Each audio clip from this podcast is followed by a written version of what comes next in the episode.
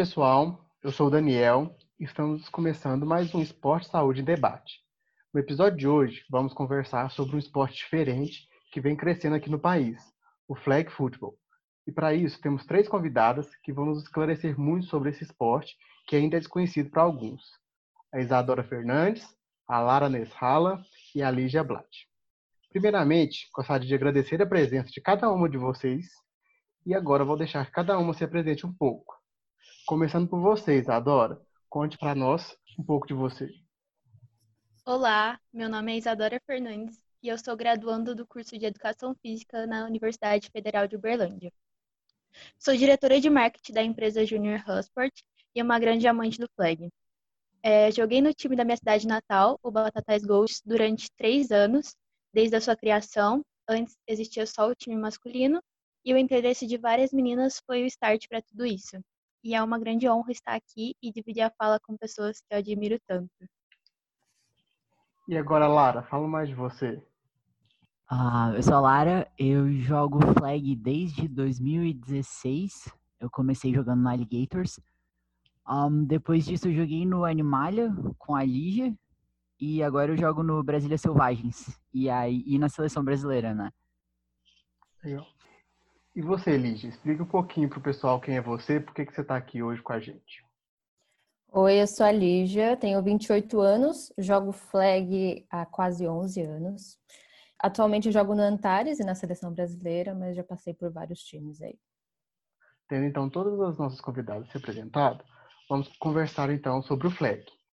Muitos que não conhecem podem até mesmo já ter visto alguém praticando o esporte, mas não percebeu muitos acham que é simplesmente aquele esporte do marido da Gisele, ou seja, o futebol americano. Mas acredito que são suas diferenças ao se comparar com o futebol americano que façam um esporte único e até mesmo mais inclusivo e abrangente. Mas vou deixar com que essas três convidadas falem com mais propriedade sobre isso. Sendo assim, queria que explicasse um pouco sobre o esporte flag football. O flag football, ele veio do futebol americano mesmo. Ele veio dos Estados Unidos, dizem na história, né? Que foram os soldados que desenvolveram numa forma de, de jogar o futebol americano, só que com menos risco de contusão. É, e no Brasil, ele veio justamente por isso, por ser o esporte do marido da Gisele. ele veio quando começou na ESPN é, a transmitir os jogos de futebol americano. E aí a galera começou a se interessar e veio futebol americano. E com isso veio o flag junto depois de um tempo, justamente por ter menos risco de contusão mesmo e por ser mais barato, né? Não usa os equipamentos e só ter uma chuteira e uma flag que dá para jogar. Você citou a questão do equipamento. Então, qual é a diferença dos equipamentos entre flag e o futebol americano que você acha que é importante nessa decisão de praticar o flag, até mesmo pelo custo dele? Então, porque o futebol americano, você usa o capacete, né? Tem todo, na verdade, todo o equipamento. Vou falar o básico que é o, o shoulder e o helmet, mas são equipamentos caros para jogar. E o flag, por ter menos contato e não precisar do equipamento, ele fica mais barato. Então, as pessoas começaram a jogar mais, é muito mais fácil. E também no meio feminino, né? Acho que as mulheres começaram a jogar, começou com mais mulheres jogando do que homens. Acho que até hoje tem mais time de mulher no flag do que masculino. Não, não, não consigo nem explicar o porquê, mas eu acho que justamente por ser menos violento, acho que as mulheres começaram a jogar mais mas depois descobriram que o esporte é totalmente diferente do futebol americano, né? Eu acho que totalmente não, né? Mas toda a tática é totalmente diferente, então eu acho que se poderia considerar como dois esportes diferentes. Esse negócio do custo que a Lígia falou é bem real, porque no futebol americano, além do shoulder e do capacete, a gente usa ainda uma série de proteções, então é bem real essa parte de ser um esporte realmente mais, mais fácil de ser praticado. E além do campo, né, também. Acho que a gente não precisa de um campo tão grande quanto é o do futebol americano. O campo do jogo de flag é menor. E também não precisa daquelas traves do field goal, que não tem chute. Então, eu acho, como vocês falaram um pouco já sobre a dinâmica do jogo, né? Que vocês explicassem para o pessoal que está ouvindo, que não conhece, que às vezes está só imaginando com a fala de vocês como funciona. Vocês já falaram que tem um pouco menos de contato comparado ao futebol americano. Então, queria que vocês explicassem um pouquinho como funciona a dinâmica de jogo do flag. Então vamos lá, vou tentar explicar rapidamente. É, o flag, então, é uma modalidade derivada do futebol americano. É, só que, então o objetivo é o mesmo. A gente tem que avançar com a bola no território adversário e aí chegar na zona, que é na, no touchdown, no caso, na zona final lá do campo, fazer o touchdown. Então o objetivo é o mesmo no futebol americano. Só que a maior diferença, então, ao invés de você ter que derrubar o adversário para você impedir o avanço, que nem no futebol americano, no flag a gente tem que retirar uma das fitas que tem presa na cintura. O contato existe, mas é praticamente igual tipo de um jogo de basquete, por exemplo. Não é para ter o contato, mas existe contato, lógico. Enfim, então é só ter uma bola, um cinto de flag, protetor bucal, chuteira e ele consegue jogar. Tem o... A gente joga aqui os 5 contra 5, mas existe o flag 8 contra 8, 4 contra 4, enfim, acho que até 7 contra 7 mas atualmente a gente joga o 5 contra o 5, que é a única modalidade reconhecida pela IFAF, que é a Federação Internacional de Futebol Americano. Então, são duas, duas equipes com cinco atletas em campo. Então, 5 contra 5. É, o time que tem a posse de bola é considerado o time de ataque. E aí a missão, então, o objetivo é atravessar o campo, chegar na endzone para marcar o touchdown. O time de ataque começa a campanha na linha, na linha de cinco jardas, e aí tem quatro tentativas para alcançar o meio, e depois mais quatro tentativas para marcar esse touchdown. Essas tentativas não se acumulam, então se uma equipe consegue alcançar o meio em apenas uma jogada, depois tem mais as mesmas quatro tentativas para chegar no touchdown. Então a defesa, o time de defesa tem que ficar esperto para evitar que o atacante pegue a bola, que corra com a bola, enfim. Quanto menos conseguir passar jardas, melhor. Então ele impede o avanço. Se o jogador pega a bola, é só ele retirar a defesa retirar uma das flags que para ali a jogada e continua da, daquele ponto. Quando um time de ataque não consegue alcançar o meio ou marcar o touchdown, aí a, o passe de bola vai para o outro time que começa a campanha de novo de cinco jardas em busca do touchdown. Então o outro time começa não importa de onde o jogo parou, o outro time vai começar das cinco jardas. A não ser que ele consegue pegar a bola no ar, roubar, a defesa pegar, que é chamada de interceptação, que nem no futebol americano. Aí sim, a próxima campanha vai começar daquele lugar onde, onde pegou, no caso, se tirarem a flag dele lá, senão ele vai tentar fazer, lógico, o touchdown. Mas aí o time tem as mesmas quatro tentativas para atingir o, a endzone. O touchdown também vale seis pontos, que nem no futebol americano. E quando faz os seis pontos no flag, também tem a chance da jogada extra, só que como no futebol, no futebol americano é o field goal, que é o chute, flag não.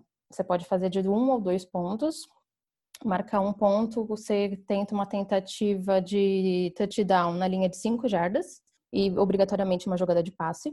Se não de dois pontos, numa linha de 12, que aí pode ser com uma corrida, porque não está dentro da área de, de sem corrida do, das 5 jardas.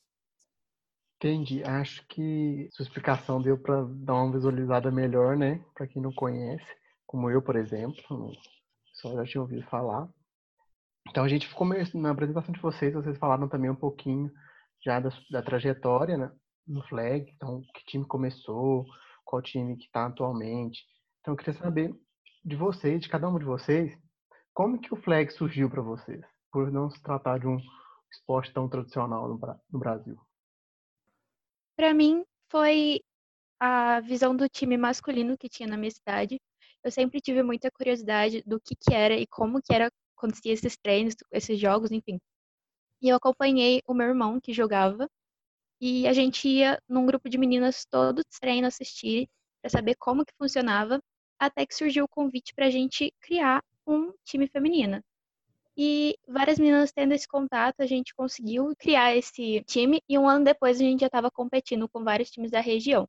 Eu queria aproveitar o momento também para perguntar para as meninas como que foi é, chegar até a seleção brasileira, o caminho que elas percorreram. Então, eu comecei a jogar por causa de uma amiga minha do ensino médio. É, a gente jogava pique bandeirinha junto no ensino médio. Aí, depois de um tempo, né? A gente terminou o ensino médio, um tempo depois, ela me chamou e falou: Lara, lembra que a gente jogava pique bandeirinha? Então, eu tenho uma coisa que é quase isso. Aí eu fui assistir a um campeonato, foi a super final de 2015. A Lígia jogava até pelo Storm.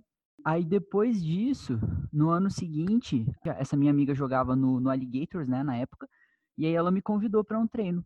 Aí eu fui, né?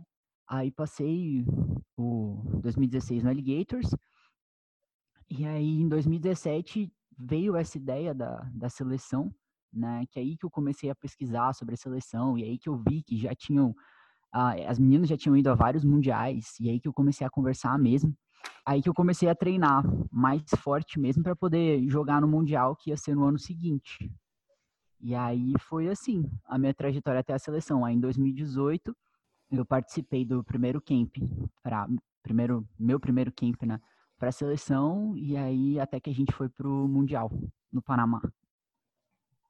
Como eu disse, eu comecei em 2009 e eu estava no terceiro colegial na escola e meu professor de educação física ele sempre dava uns esportes diferentes, assim, nunca tem, muitos professores que ficam só no vôlei, no futebol. E um dia, na verdade, um estagiário do meu professor de educação física, ele jogava futebol americano. Então ele que deu a ideia de dar o flag na aula de educação física. E eu fazia todos os esportes possíveis. Eu já fui até da, da seleção de cricket. Então eu já eu joguei muito, assim, tênis, futebol, vôlei, squash. Aí eu, na aula de educação física, eu tava jogando e aí tava pegando a bola direitinho, conseguindo correr, enfim, fugir da, das meninas pegando a flag. E aí esse estagiário jogava num time que tinha um time feminino, que era o Rhinos. Rhinos Ladies, que era das meninas. E aí ele ficou chamando, chamando, ele tentou várias vezes. Eu falava não, não, porque eu era muito tímida. Eu não queria conhecer gente nova. Até que um dia eu me rendi, decidi nesse treino, era um sábado de manhã. E desde então nunca mais parei, 10 anos jogando. 11 não esse ano. E quando eu comecei na seleção, é, em 2012, teve o primeiro torneio nacional de flag 5x5, porque eu jogava 8x8 no começo, em 2009. A gente não jogava aqui no Brasil ainda o 5 contra 5. E aí a gente começou a jogar, mais ou menos em 2011, 2012, justamente porque descobriram do Mundial que tinha né, o Mundial de 5 contra 5 pela IFAF, decidiram fazer em 2012 o primeiro torneio nacional de flag futebol 5 contra 5, que foi em Salto, no interior de São Paulo. O meu time foi campeão, foi o Palmeiras Locomotives. E desse campeonato que saiu a primeira seleção. Na verdade, convocaram algumas meninas para o primeiro TC, primeiro treino, e saíram 12 meninas para ir para a Suécia para o primeiro mundial. E nesse primeiro campeonato brasileiro só tinham oito equipes femininas participando na época, então era, na verdade, até bastante se você contar, né, com um esporte que não era tão conhecido. Mas enfim, foi aí que eu fui para o primeiro mundial, foi em 2012 na Suécia, que foi a primeira participação do Brasil também. Achei muito interessante nesse relato seu, Lígia, em relação ao professor de educação física que você teve, teve grande influência nessa em conhecer o esporte, né? Sim, sim, eu também fico muito feliz quando eu lembro disso, assim, e, e vejo como foi, né? Quando eu converso com meus amigos de, de como era a educação física na escola, acho que no meu colegial foi muito bom, assim, esse professor ter mostrado tanta coisa e, e ter vindo o meu amor pelo esporte, pelo flag aí, assim. Acho que eu não sei se eu conheceria hoje, né? Se não fosse por isso. Então, pensando nessa declaração sua, a gente quer trazer também, então, entender o flag sendo também um instrumento pedagógico na escola. Então, eu queria que a organizadora falasse um pouquinho sobre esse lado do flag. Então, a educação física escolar, além de, da vivência dos alunos com os esportes tradicionais que a gente conhece, ela também visa as atividades de desenvolvimento motor, fazendo com que as pessoas, as crianças no caso, é, conheçam suas, as suas características corporais e seus limites físicos. E foi onde surgiu a ideia do flag como uma oportunidade pedagógica. O flag é um esporte inclusivo, ele favorece a participação de todos, não existe uma, uma característica ou uma forma física adequada para jogar o flag. E é um problema que a gente ainda tem dentro das, das aulas de educação física, né? Então, os alunos da Universidade Estadual do Rio Grande do Norte fizeram um projeto sobre o flag para analisar ele dentro da, de uma escola em Mossoró E eles começaram é, com atividades práticas, formando pequenos grupos com o objetivo de manipulação de bola, o primeiro contato, né? Em segundo momento, eles tiveram aulas de regras e aplicação do jogo. E depois, falando sobre fundamentos, técnicas, é, coisas mais específicas. E no final, o momento mais esperado, que foi os jogos coletivos, né? E com isso, a gente percebe que a oportunidade dentro do flag nas escolas existe sim. E uma, uma ampliação também da cultura esportiva. E as crianças é, são criativas e curiosas, então a adaptação dela para um esporte novo é perfeitamente tranquilo.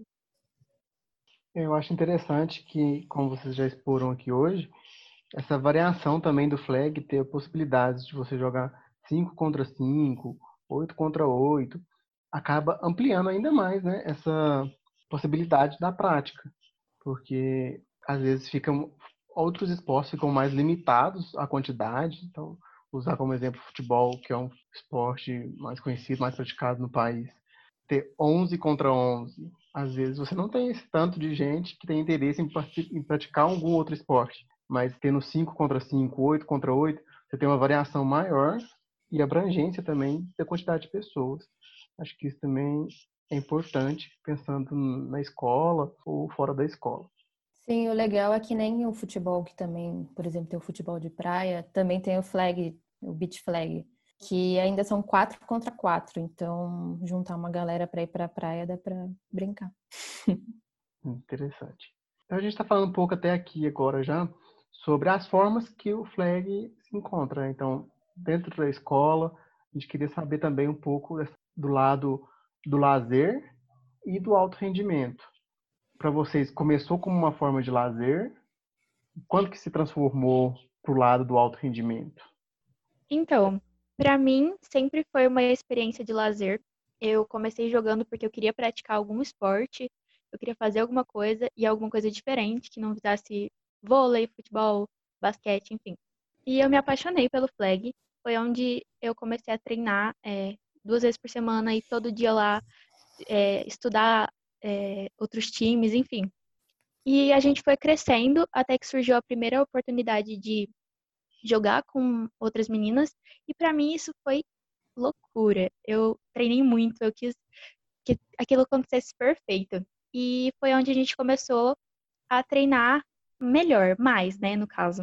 Aí eu tive acompanhamento na academia, eu fiz com que tudo fosse mais intensivo para conseguir uma capacitação melhor para estar tá jogando, né, contra outras pessoas. Para mim, começou como lazer também, né? Eu queria praticar um esporte coletivo, assim, mais levar mais a sério, porque eu jogava tênis e natação, essas coisas mais individuais mesmo. Então, o flag foi legal para mim também por ter essa mais interação, né? O espírito de equipe. E para mim ele virou uma atividade assim é, vou chamar de alto rendimento, foi quando eu descobri o tamanho, né, a proporção que esse esporte tinha no mundo. Né? E aí, conversando com as meninas que já eram da seleção e tudo mais, que, que surgiu aquela vontade de, caramba, eu preciso também estar tá lá e jogar com elas. Então, foi quando eu descobri realmente o tamanho que era já esse esporte no mundo. E o tanto de equipes e tudo mais. Né? Que não era só aqui no Brasil que já, que era tão, né, que já era tão praticado como todo mundo, também comecei no lazer, né? Mas diferente da Lara, eu fazia muito mais esporte coletivo. Eu era muito viciada em competição, assim. Eu precisava competir de qualquer forma, então eu jogava tudo só para competir. É, acho que virou a chavinha, assim, de que não era mais só um lazer, desde o primeiro Mundial, em 2012, que você vê os outros times até porque no primeiro mundial, assim, a diferença do Brasil com os outros times era bizarro. Acho que a gente ainda estava preso até no 8 contra 8, a gente não sabia nem direito o que era o 5 contra 5, que é um jogo muito diferente. E aí eu voltei ainda com mais vontade de jogar e para ir para outros mundiais. E ultimamente está sendo até mais uma chavinha para levar com alto rendimento e treinar e levar muito a sério, porque tem essas minas muito mais novinhas aí que nem a Lara, que correm pra caramba e jogam pra caramba, e aí você vai querendo estar tá junto e querer jogar de igual para igual cada vez mais, ou que seja participar muito mais dos campeonatos.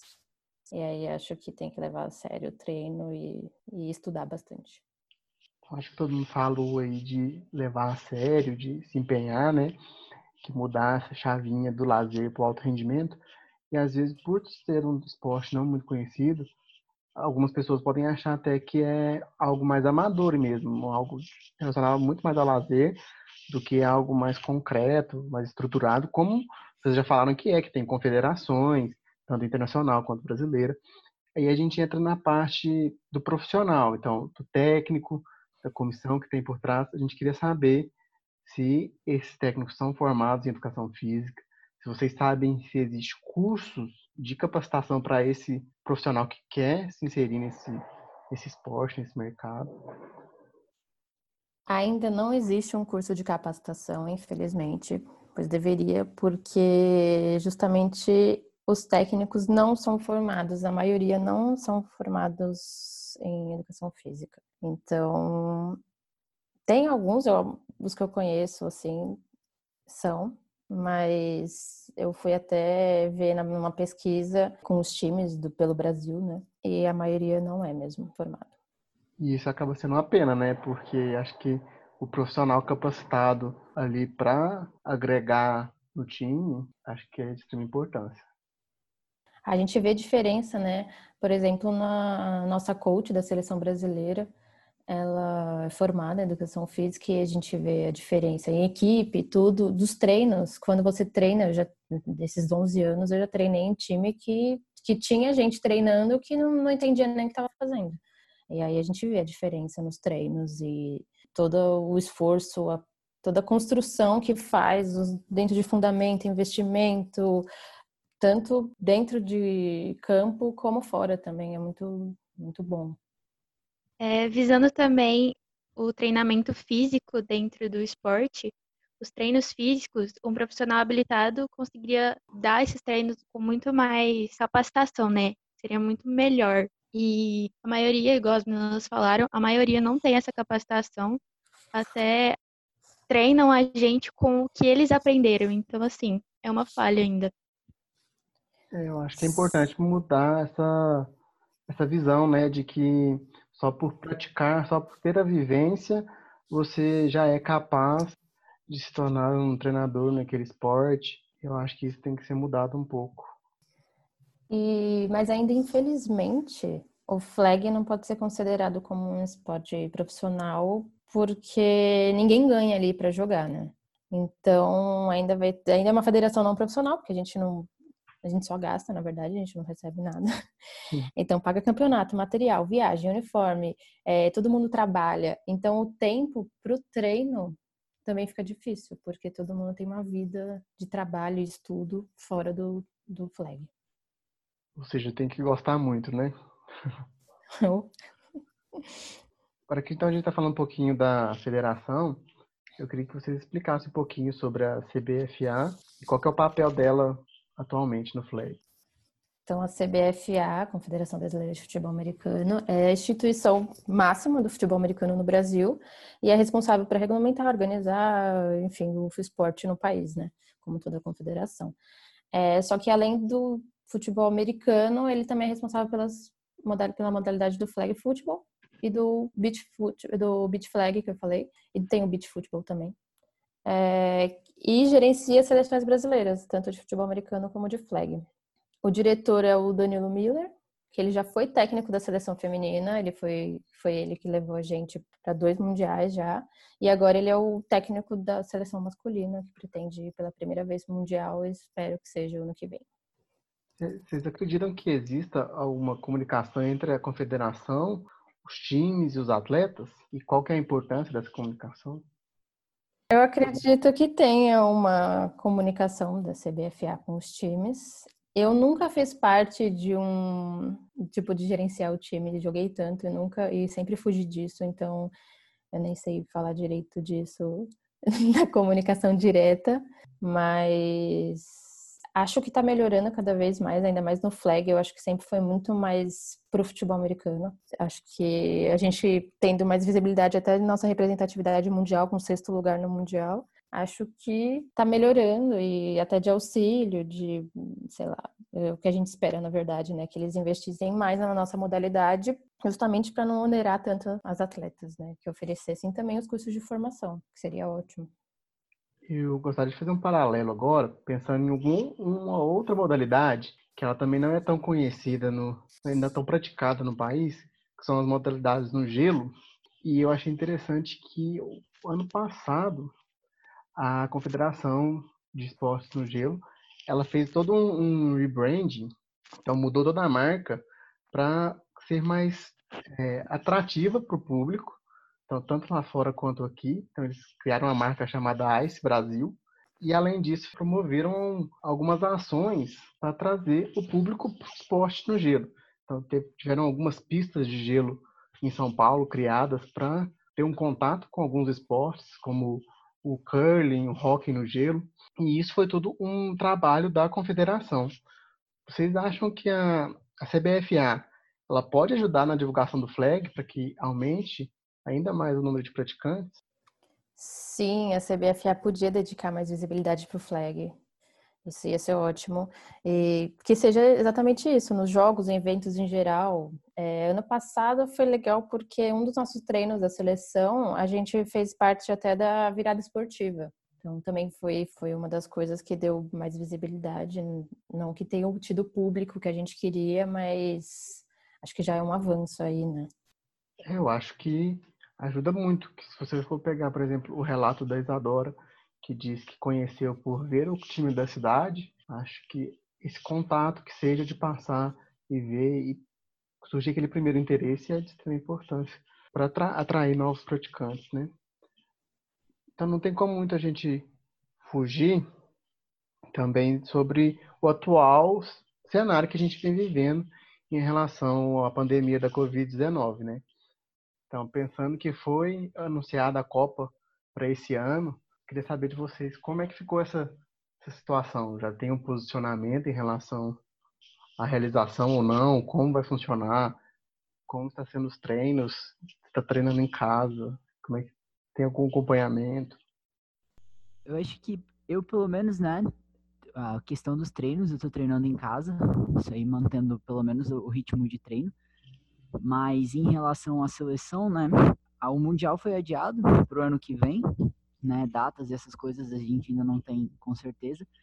E a seleção, né, a comissão técnica da seleção tem feito um trabalho bem legal de um, tá fazendo a gente tá toda semana junto, tendo é, videoconferência também, né, para interagir e estudar as jogadas, estudar a defesa. Então, a gente está meio que tentando levar, né, adaptar os treinos do, do jeito que pode.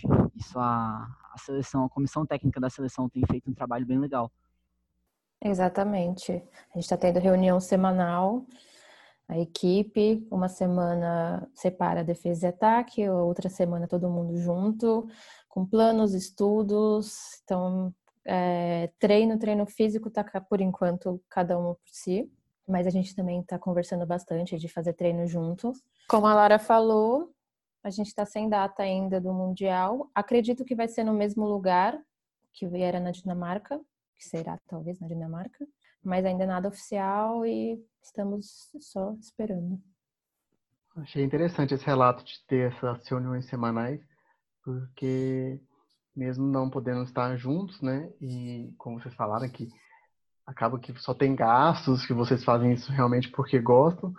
E mesmo assim, mesmo não, não tendo esse compromisso de ter que ir treinar por não ter condições, vocês terem esse momento juntos para até treinar, mas de outra forma, né? Treinar, então, é, estu, estudar táticas, estudar jogadas, que é o que a gente vai, acaba conseguindo fazer nesse momento. Até mesmo para conversar pela saúde mental também, né? A gente teve até uma reunião com o psicólogo e foi ótimo cada uma mostrando do seu jeito como podia ajudar, como podia treinar, como estava conseguindo, como estava o seu dia a dia. Acho que é importante também. Muito importante. Acho que para encerrar, a gente queria só tocar num tópico que não pode deixar também de lado, pensando que a gente tem três mulheres aqui. A gente queria saber um pouco sobre a mulher no esporte. Então, vocês são atletas, a gente queria saber se vocês são respeitadas como tal, vocês são representadas como tal. É, todos os dias as mulheres no mundo enfrentam obstáculos pelo simples fato de serem mulheres, né? Eu acredito que no esporte não é diferente. A gente sempre sofre um pouco como atletas, não respeitadas como tal. Eu tenho até um relato que assim, uma família tradicional, né? Eu lembro a minha primeira chuteira quando eu fui comprar, a minha avó chegou para mim e falou: "Uai, Isadora, tá vai jogar futebol agora? Esporte de menino", sabe? Então assim, ainda a gente sofre um pouco com isso. No começo, eu sentia mesmo que tinha um eu ia falar desprezo, mas não sei se essa palavra é tão forte assim, mas dentro dos dos caras que jogavam, né, de mesmo time mesmo, não levavam tão a sério os times femininos. Acho que a gente, ao longo dos anos, consegui, conseguimos muito esse, essa importância, essa visão diferente, é, justamente porque nós, mulheres, fomos as primeiras a participar do Mundial. Os, os homens não participaram ainda e a gente já participou de quatro mundiais. Por toda a história que a gente conquistou, acho que o nosso respeito foi conquistado. Então, essa conquista tão grande dentro do esporte, dentro do flag, é, acho que eu estou vendo bastante apoio de todos os times. Acho, não vou falar todos os times, mas acho que dentro da minha bolha, principalmente aqui em São Paulo, que tem tantos times que apoiam, veem os jogos, mas depois de muita porrada, claro, de muito de muitos times uh, desprezando as participações nos mundiais, da, desprezando o campeonato, vitória, é, levavam muito a sério o futebol americano e deixavam de lado o flag. A Lara joga futebol americano também. Ela deve conseguir falar aí alguma coisa do, da mulher no meio do futebol americano ainda. Eu acho que é muito isso que a Lígia falou. Eu não tenho tanto tempo para falar de flag quanto ela, mas o que eu presenciei foi bem isso mesmo, sabe? A gente, no, no, no início, eu fazia parte de um time que tinha o flag feminino e tinha o futebol americano masculino. E a atenção era 100% do futebol americano masculino, né? O flag era tipo, ah, deixa as meninas fazerem alguma coisa, sabe? Era bem desprezo mesmo, é uma palavra forte, mas era bem isso mesmo que a gente passava. E o engraçado era que só o flag, né, o flag feminino, trazia troféus e conquistas para dentro, para o nome do time, né? Era as meninas, era a gente que carregava praticamente o nome do time. Um, o legal foi ver isso mudando ao longo do tempo, sabe? É exatamente isso que a Lígia falou, conquistando respeito, conquistando espaço. A gente, né, as meninas, só as meninas no mundial e a cada ano crescendo mais em posição, né? A gente terminou em sexto lugar no ano passado. Um, agora, em relação ao futebol americano, né? Aí já é um pouco mais complicado, eu diria. Porque já tem, sim, com certeza, a mentalidade de muita gente já mudou em relação a, mulher praticar o futebol americano, mas ainda tem muito preconceito em cima da, do esporte tackle, né? Do equipado ainda tem muito aquele estigma de não é esporte para mulher e tudo mais. Então eu acho que o futebol americano tem um caminhozinho aí maior para percorrer ainda. A luta é longa. Sem dúvida. É, eu acredito que vocês, vocês falaram, tiveram que conquistar, né, esse espaço com muito suor aí, com conquistas, para tentar chegar no mesmo nível que às vezes o masculino ainda nem chegou, né, não conquistou tanto quanto o feminino.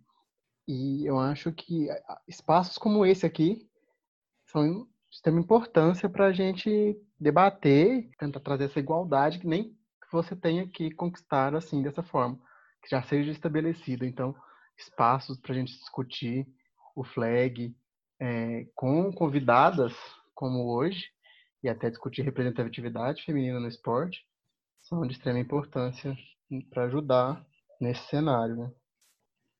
Eu agora gostaria de agradecer a presença da Isadora, da Lara, da Lígia nesse episódio do Esporte Saúde Debate. Eu acredito que as três ajudaram muito a gente a conhecer mais o FLAG, a percebermos que o tema como o de hoje são de extrema importância para discutir aspectos como visibilidade e organização de alguns esportes que não são tão tradicionais no país. Agradeço o convite e principalmente por poder mostrar aí o esporte. Adorei o projeto, espero que tenha muito, muito sucesso e que apareçam muitas pessoas interessadas no FLEC. É, obrigado, Daniel, pelo convite. É sempre maravilhoso poder falar sobre o esporte e principalmente poder aprender, né, cada vez mais. Eu agradeço as meninas também por ter me proporcionado isso. Quero agradecer o convite também e, cara, que esse podcast, o projeto de vocês deu muito certo e que nem a Lígia falou, que apareça muita gente para jogar flag também. E para quem quiser saber mais, tem um site muito legal, Flag Futebol Brasil, que tem todas as informações, explica, tem até vídeo explicando o esporte e novidades, enfim, para também seguir o Mundial, quem sabe ano que vem. Inclusive, eu já quero jogar.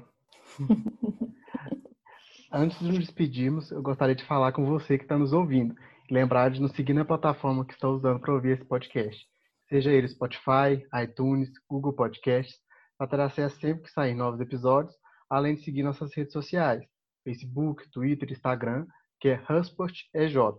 Lá você pode comentar o que achou desse episódio, sugerir temas e convidados para os próximos episódios, além de ficar por dentro de todos os projetos que estamos desenvolvendo. Muito obrigado e até a próxima.